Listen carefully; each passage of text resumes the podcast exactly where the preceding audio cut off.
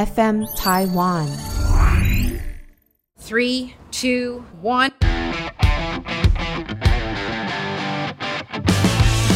当老板真的超自由吗？想上班就上班，想做什么就做什么。老板叶问：从老板最初的商业洞悉，打造品牌，经营决策，不保留都在这。接下来内容，你准备好了吗？欢迎收听本集叶问，我是主持人尔东安。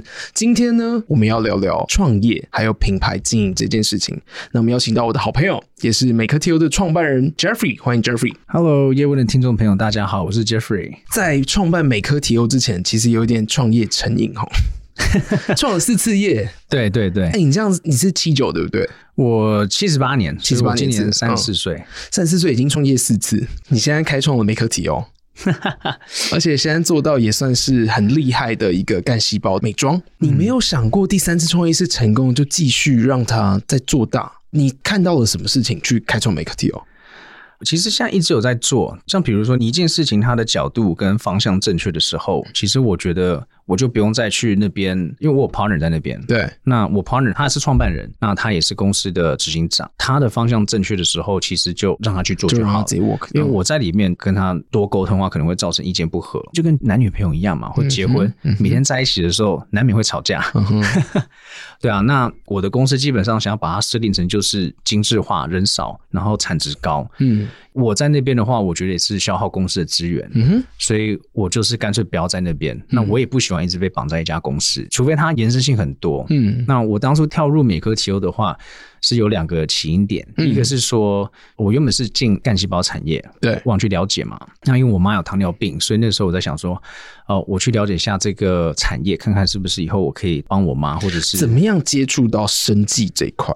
我前总经理，嗯，那他那个时候问我有没有兴趣参与一个干细胞的投资案，嗯，那他们想创一家新的台湾的分公司，嗯，那跟美国的总公司这边去做个结合，嗯。嗯，那他们其实已经长期投资了嘛，嗯，那后来我就进去里面，然后就是才接触到干细胞，哦，对，了解了解。然后呢，我对这才有兴趣，是因为他们在做就是糖尿病的伤口愈合跟皮肤烧烫伤的愈合，哦，这一区块，台湾糖尿病的人很多哎、欸，全球都很多哦，全球都很多，对，一直是一个很大的问题。嗯，像我外婆有糖尿病，嗯，那她是家族遗传的，希望不要是，希望不要是。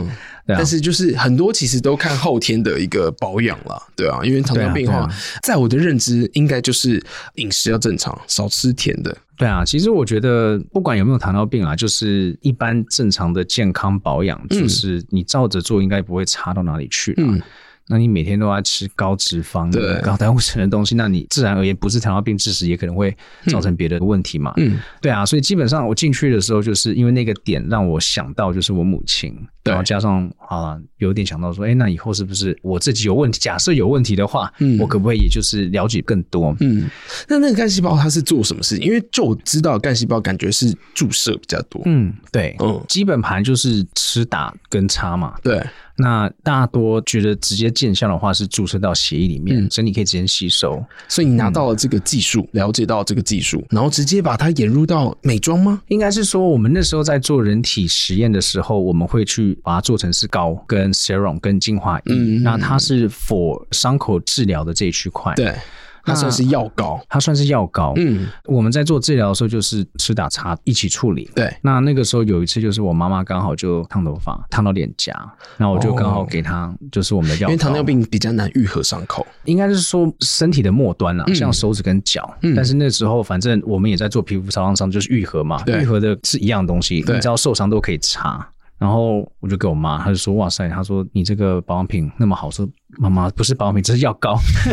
是”然后后来我就就想想，刚刚美国他们也在创他们自己的保养品品牌。然后当当时我在看的时候，我想说：“哎，这有有有用吗？”然后后来就是我妈讲那句话，才让我觉得说：“哎，这东西好像有噱头。”然后我原本是想要代理美国品牌到台湾。但是我们合作模式没有谈拢，所以后来我就想说，那我就自己来做看看。那是怎么把干细胞带入到美妆，并且成立美科 TO 的？那个时间大概是什么时候？疫情前，疫情前的时候就已经在企划这件事情了，嗯，对啊，所以那个时候其实配方进来的时候，剩下就是找生产端嘛。干细胞这个东西它其实是蛮敏感，因为它是一个比较偏活性的东西，它其实难不是在比如说使用上或注射。那我们把它做成是美妆，是用植物的干细胞，嗯，它跟人体当然是有很大的差别啦。嗯，第一个就是它的价钱，第二个就是说它的保存度会比较容易很多，但是它其实。的效果是对保养品来讲，我个人认为是最好的嘛。嗯，当时在创办的时候，你先掌握了这个研发的技巧，嗯，然后就是生产出品牌。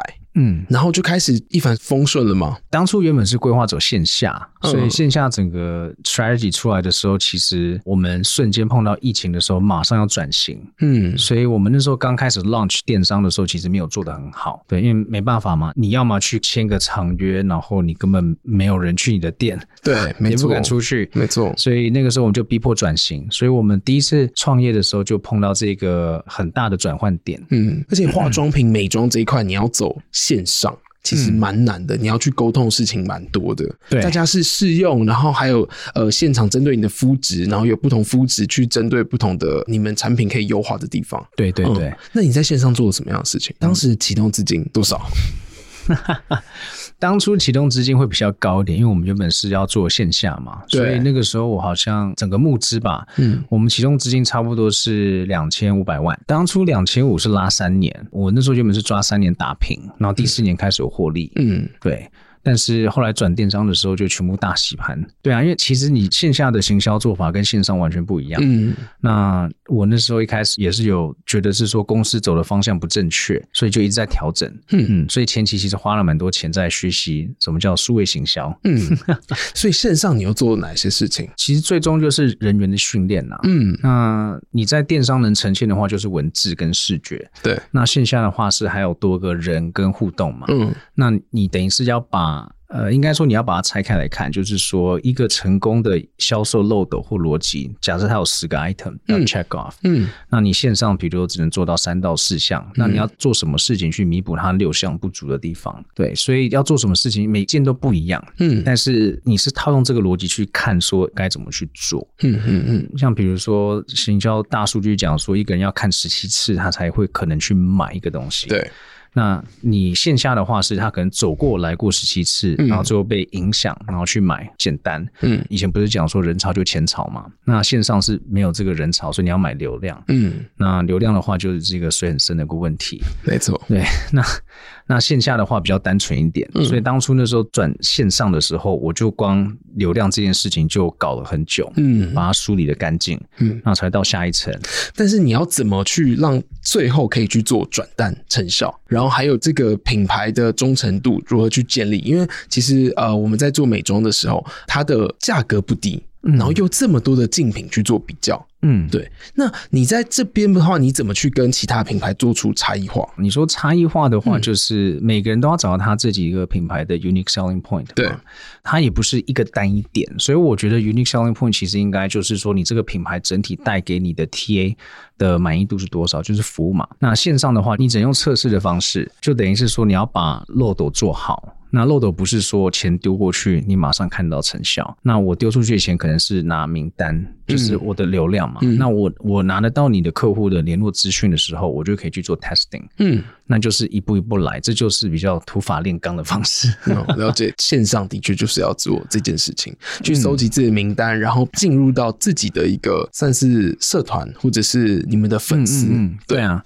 这样会省去很多的广告费，因为其实广告就是在砸名单这件事情。就有很多种做法。那之前也有人问过我说哪一种做法最好？嗯，其实每个方法都好，你就是要去做，然后慢慢去累积。比如说有人讲说哦，用网红，有人用说丢嗯，有人说 email marketing，有说 SMS，但最终你还是要做一件事啊，拿名单。对，那名单怎么来？你不能用买的，那你不能随便乱做活动去弄名单，因为那个叫做无效名单。嗯，所以最终的话就是每件事情都要去做，嗯哼，然后想办法就是应用你身边所有的资源去换这些人跟体验，你才可以去做下一步的行销。嗯哼，那前端大家会怕说，哎，不知道怎么做，那就是什么都做。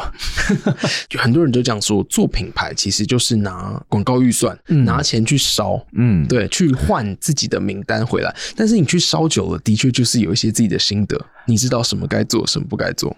烧久了，我学到最大的一个心得就是手会软。哦，嗯，有没有规划的两千五之后有增资吗？当然有增资啊！嗯、哇，那个增资下去的时候，早几年的时候烧完了，第二年就快烧完了。哇，对，因为你你自己看嘛，所以是二零二一的时候，差不多二一年的时候，二一年的时候，嗯，后来又增资了两千多万。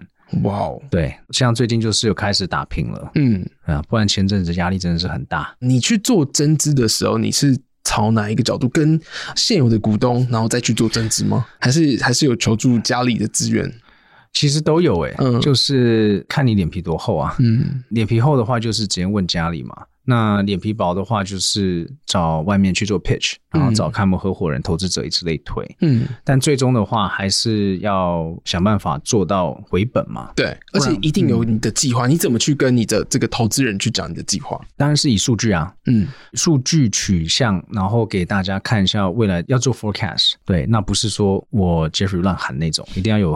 背上数据嘛，那数据怎么来的？就是我之前往来做的行销，嗯，然后发生的事情，我可以有数据去做分析，嗯，慢慢推广，嗯，像有时候你拿不到这些数据的时候，你就是要么做 quantitative qualitative 嘛。那 quantitative 的话就是用大数据分析，那 qualitative 的话就是，比如说我现在比较有点实际的数据去做分析，对，对嗯，就是就是已经不是说美妆的整体数据，而是说你现在每个 TO 你的回购率，嗯，然后还有你的顾客忠诚度。然后有多少每个月可以有多少的这样的状况？嗯嗯，所以我一直在做就是开源节流跟找钱，嗯，就这三件事情。对啊，那比如说我也就是现在老板就是每天在被钱追着跑的状况，其实也还好啊。就是做很多事情的时候，你没有一个目标嘛？对，那目标是大方向，嗯，那实际上去执行的话，它是现实面的一个执行层次嘛。嗯哼，那我觉得执行面来讲的话，你很多事情都是 unknown，就是不知道。你一定要去试才知道，嗯，所以基本上我就是一直在做尝试。有了这个尝试之后，我会知道说，好，它的 base 在哪里，嗯嗯、那我再从 base 里面去调高或调低。像比如说，我第一年去做的时候，我的行销成本是七百万，嗯。那大家讲说，我听过好多人跟我讲说，一百万就可以，有些说两百，有些说三百万，有些说一千万、一亿都有。那你要怎么去判断？嗯，那这边都是一定要自己接触过之后，才可以去慢慢体会了解。对啊，因为那是你自己的一个经验的累积。对啊，所以你看嘛，为什么我第二年就烧完了？第一年七百行销，两千五就剩一千八。嗯嗯，那你光人加养养七到八个人，就差不多六七百万。对，那剩下的话就是你要做产品，那你还要办公室营运的费用等等，就差不多快没钱了。嗯，那。很多人会跟你讲说，哦，你产品线不够要去开，那一直开，那碰到说，哇，民生消费用品、急紧品要到，怎么去处理？卖不掉怎么办？嗯，现金周转、销货成本又要再去买、生产，以此类推。嗯、所以很多问题都是接触到之后，你才会知道怎么去找调整的地方。没错，没错，大家了解。嗯、我先提到产品这部分，嗯、第一支产品是什么？我们第一支产品就是做逆时抗老嘛，因为其实干细胞它主要在做就是抗老跟再生修复，嗯，这一区块。那我们第一支核心在走的就是抗老逆龄，嗯、所以我会用的比较多，像植物干细胞，它是着重在修复跟复纹这区块。它怎么做到抗老逆龄？胶原蛋白增生。最简单的说法的话，它就是你为什么会老？因为你细胞死。对。为什么你细胞死？因为它的时间到就结束了嘛。嗯。那你细胞修复的时间越来越少的时候，或者它没办法增生出更快的时候，你就会老化。嗯哼，所以你去补充它，嗯、去擦它。像人体干细胞来讲的话，他们就是在注射嘛。那你注射细胞，就是让你活力更年轻。嗯、那比如说你一生出来，假设有一千亿颗的干细胞，假设，嗯、那每一年会死不到多少颗？嗯，那你慢慢下去，修复能力越来越低，你没办法保持那个活量。嗯哼，我们第一个系列是做三支商品，就是精华液，然后面霜，然后加上安瓶。修安瓶哦，OK，、嗯、快速的让你肌肤可以去得到水润，然后去做抗老这样子。其实我们当初在做商品的时候，也会考量市场的需求。对，那抗老抚纹这区块永远都是美妆第一大的大饼。嗯，但是相对的也是有很多竞争对手。对，嗯，你要怎么去打败他们？你们当时设定的 model 是谁？你们的品牌的 model 是谁？你说那个族群吗？嗯，其实。族群也没多少，嗯，但就看你用哪个层次面去看嘛，含金量高的、年轻的，还是你要走顶端的客户，嗯，基本上就这三个群众。看来当时走电商，你可能也就是要抓含金量高一点的，然后可能在三十到五十岁之间的女性。对，通常大家预设会以为是这样子，但是实际上买我们家商品的话，二十几岁都有。哦，嗯，那我们曾经也做过一些 survey，就是女生会讲说，哇，二十二岁可不可以用？因为她很怕老等等的。嗯那当然可以啊，一定可以啊，嗯、早用提早抗老，对、嗯、对啊，所以后来你说主打哪一个 TA 群众哦，其实营运端来看的话，就是每个群众的顾客都要照顾得到，嗯，但是这也就是变成是你经营上面的一些需要思考跟判断的逻辑，嗯。嗯，所以我们常常有碰到就是中不到 TA 哦，嗯，打错的对象，然后搜集到名单不正确。也会有啊。那到现在卖最好的产品是什么？其实我觉得卖还不错哎、欸。但是你说销量最好的话，一定是我们的抗老系列嘛，因为它在品牌跟市场接触的时间最久，嗯，它也快超过三年了。那其他的系列的话，做它自己的那个客群。还有什么系列？第一个是抗老逆龄系列，然后就是用干细胞这样的技术。对，我们基本上每一支商品都会用。那我们是拿不同的干细胞去配，应该是我开发的原理是以肌肤问题，然后配不同适合的干细胞去做延伸。嗯嗯，所以我们的品牌都是以这个开发逻辑去做。那我不会去开一个就是我 Jeffrey 觉得很棒的品牌或商品，嗯、我一定是找大家有需要的。那我是用干细胞的技术去应对需求这样子。嗯，美克蒂欧在未来或者是今年有什么样的一个规划？因为其实都可以拉到线下去做推展，回归到你一开始创业的时候最。想要去走的线下有，其实我们在高雄已经有家店了。那我们今年差不多三月正式进入。那明年的话，我现在会先从北部开发，所以北部的话，我们已经谈好差不多六个快闪点吧。哦，嗯，然后我们差不多明年九月会进驻到信义区的百货，我现在不能讲哪一家。OK OK，当然。明年的时候，明年的时候，因为前期的那个规划要花比较久，像人员的培训啊，然后找人，嗯，然后视觉陈列设计、哦、对。等等，那个蛮超级多事情要去做。对对对，因为我希望我第一家店开起来的时候是 perfect 完美的，然后就是我们的旗舰店。嗯，我还不知道哪里啦。OK，那其实我很想了解到你在人员培训上，嗯，对你有没有什么一些美角？可能收听的听众朋友，嗯，也有一些他需要培训自己的业务也好，或者是需要一些门市，你觉得哪一个是最重要的要点？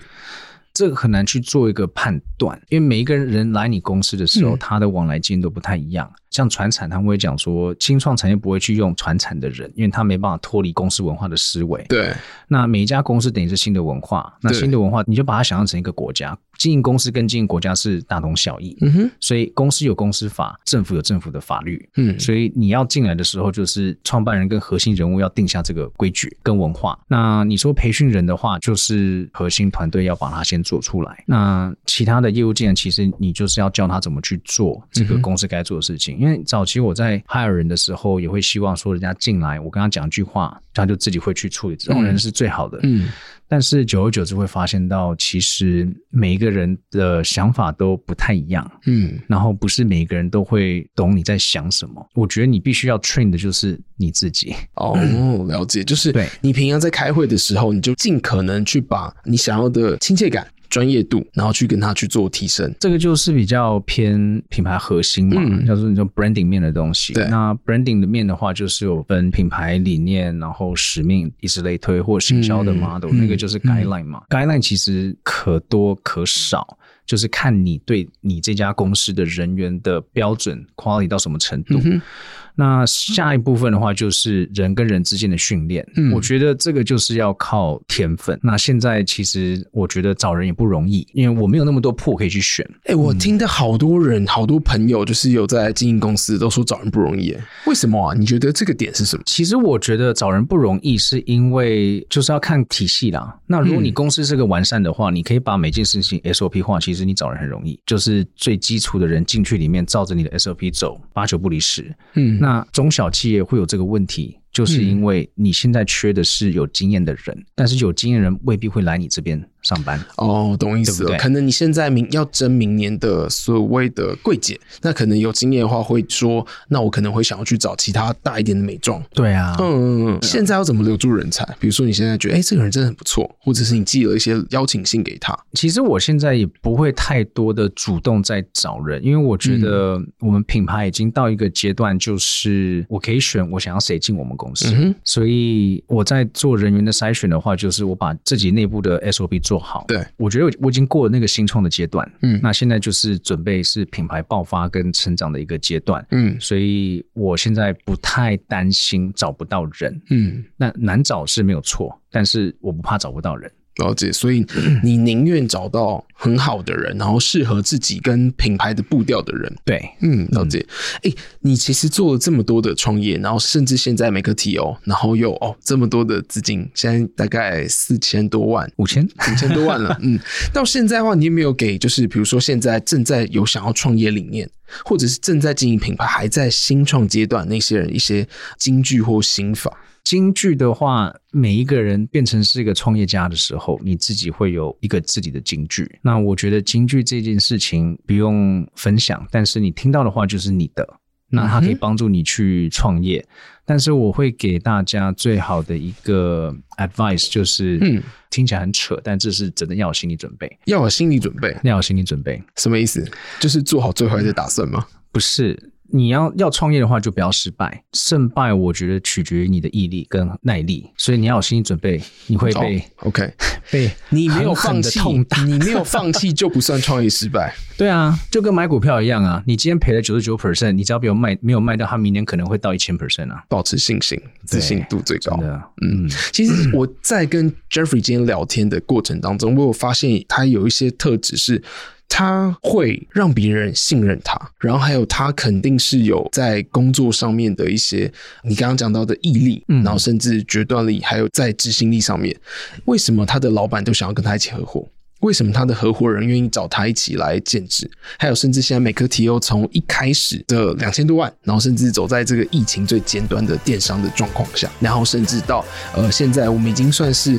过了一个新创期，慢慢要进入到 Jeffrey 现在擅长的这个线下的通路当中，也是在规划当中。对，嗯、我们也非常期待看到 MakerTO 未来的爆发与成长。然后到时候明年的快闪店，或者是我们真正的旗舰店上线的时候，嗯、我们可以再跟听众朋友好好说一下，我们可以再去朝圣一下，因为我们台北的听众很多啊，真的吗？对对对对对对对，可以啊，可以啊。感谢 Jeffrey 今天来到夜晚，就是也谢谢你做创业，还有做这个品牌的经营管理的一个分享。谢谢 Jeffrey，谢谢，好，谢谢大家，希望收听大家有所收获哦，谢谢大家。Hello，各位问友，本集有收获吗？想请大家到收听的平台 Apple Podcast、Spotify 给我五星好评，也加上评论哦。小小的支持就是团队大大的鼓励。另外，你或身边的朋友有各行业新奇的故事吗？也期待可以邀请到叶问的节目来哦。或者是你有想听什么主题建议，甚至合作，都欢迎私讯我自己的 IG Rock Elvis R O C K E O V I S，或者是寄信资讯栏有 email 的连接，我们都会好好看大家的讯息。谢谢大家，希望大家会喜欢。